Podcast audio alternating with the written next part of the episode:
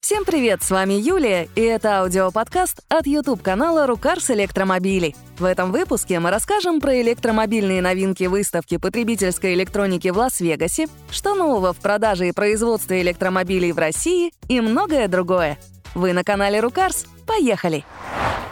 Случилось то, чего все давно ждали. Китайская компания BYD обошла Теслу и стала новым мировым лидером по продажам электромобилей — последнем квартале прошлого года китайцы продали 526 400 машин на чистом электроприводе, а Tesla — только 484 500. Подчеркнем, что это без учета подзаряжаемых гибридов, которые у BYD тоже есть. По итогам всего года Tesla все же лидирует с результатом 1 миллион 800 тысяч машин против почти 1 миллиона 600 тысяч у BYD. Но тенденция такова, что уже в этом году китайская компания продаст больше, причем заметно. Очевидных причин у произошедшего две. Во-первых, BYD смогла обойти Теслу в скорости наращивания производственных мощностей и вывода на рынок свежих моделей. А во-вторых, китайские электромобили попросту дешевле.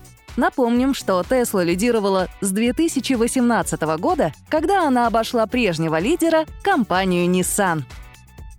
Тем временем в Китае официально показали первый электромобиль от Xiaomi, модель SU7. Название происходит от слов Speed Ultra. Обещаны версии на 299 и 673 лошадиные силы с максималкой в 210 и 265 км в час. Так что действительно ультра. Запас хода обещают до 800 километров, но, как это всегда бывает с китайцами, нужно отнимать минимум треть, что все равно будет неплохо.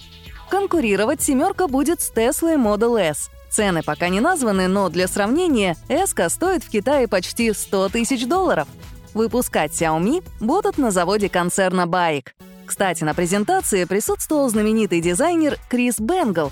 Он теперь консультирует Xiaomi. Это тот самый смелый человек, который на рубеже веков устроил революцию в дизайне BMW. В Лас-Вегасе открылась традиционная январская выставка потребительской электроники, которая в последние годы все больше знаменита электромобилями. В этот раз на нее привезли целое семейство фургончиков от Kia. Все они пока в ранге концептов, но интересно, что это именно линейка под общим именем PV и представленной цифрой, намекающей на размер.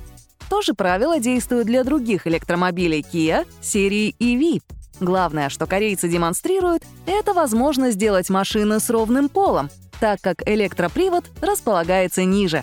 В итоге это открывает дополнительные возможности по кастомизации салонов, недоступные бензиновым машинам.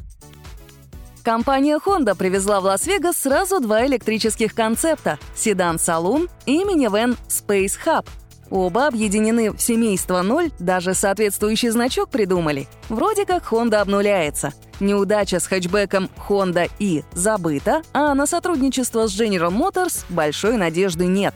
Теперь она будет делать свои электромобили, но в серию они пойдут ближе к концу десятилетия. Из технических параметров пока говорят только о возможностях зарядки. С 15 до 80% батарея сможет заряжаться за 10 минут и в таком режиме прожить минимум 10 лет, деградируя не больше, чем на 10%. В общем, стратегия правильная, но не поздновато ли? Впрочем, у Honda будет и еще один электромобиль. Точнее, Honda будет его выпускать, но не разрабатывать и не продавать. Потому что это седан Sony Afila.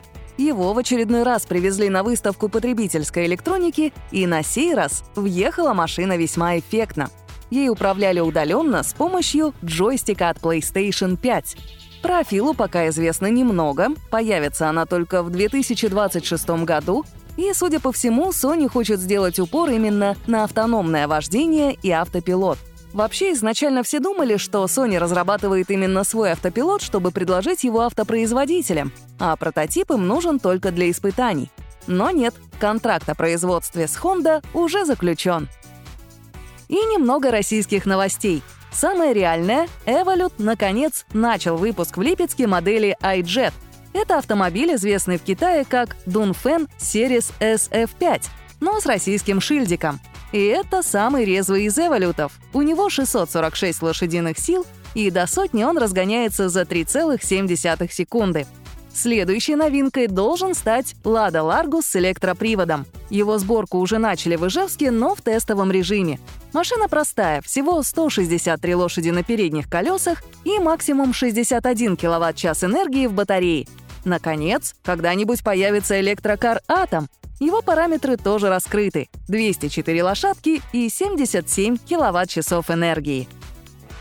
Российское агентство «Автостат» подсчитало число проданных в 2023 году новых электромобилей. Мы знали, что год складывается удачно, а теперь можем точно сказать, насколько именно. Итак, в России продажи выросли в 4,7 раза и достигли 14 089 штук. Причем продажи электромобилей росли от месяца к месяцу и в декабре вплотную приблизились к 2000 единиц. Лидирует марка Zikr. Таких машин продали 3724 штуки. Знаете, во сколько раз это больше, чем в 2022 году? 169 раз. Кстати, Zikr отчитался о продаже 200-тысячного автомобиля с момента запуска бренда. Получается, что и за счет России – за второе место по популярности спорят Evolut и Volkswagen, а вот Tesla постепенно сдает позиции. В декабре было продано только 77 Тесел против почти 1000 Зикров. Наступивший год для Zikr обещает быть еще более успешным, так как компания начала продажи седана 007.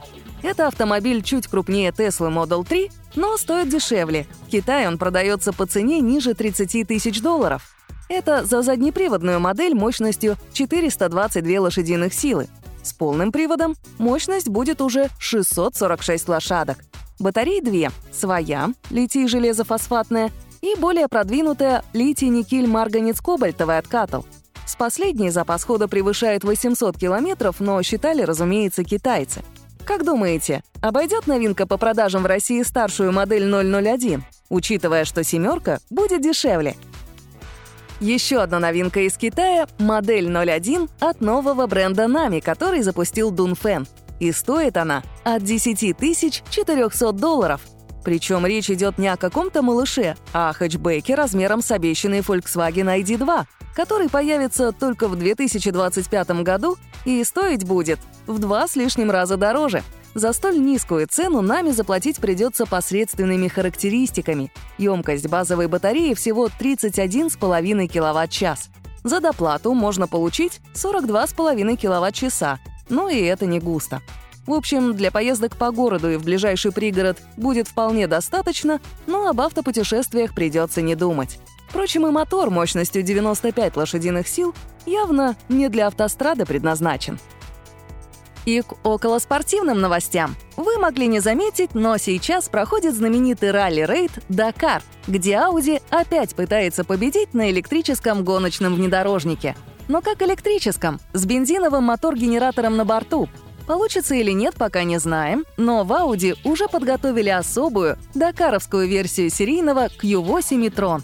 Кроссоверу добавили дорожного просвета, повысили проходимость и водрузили сразу два запасных колеса на крышу. И все это замедлило разгон до сотни всего лишь на одну десятую секунды. Таких машин сделают 99, может и надо кому.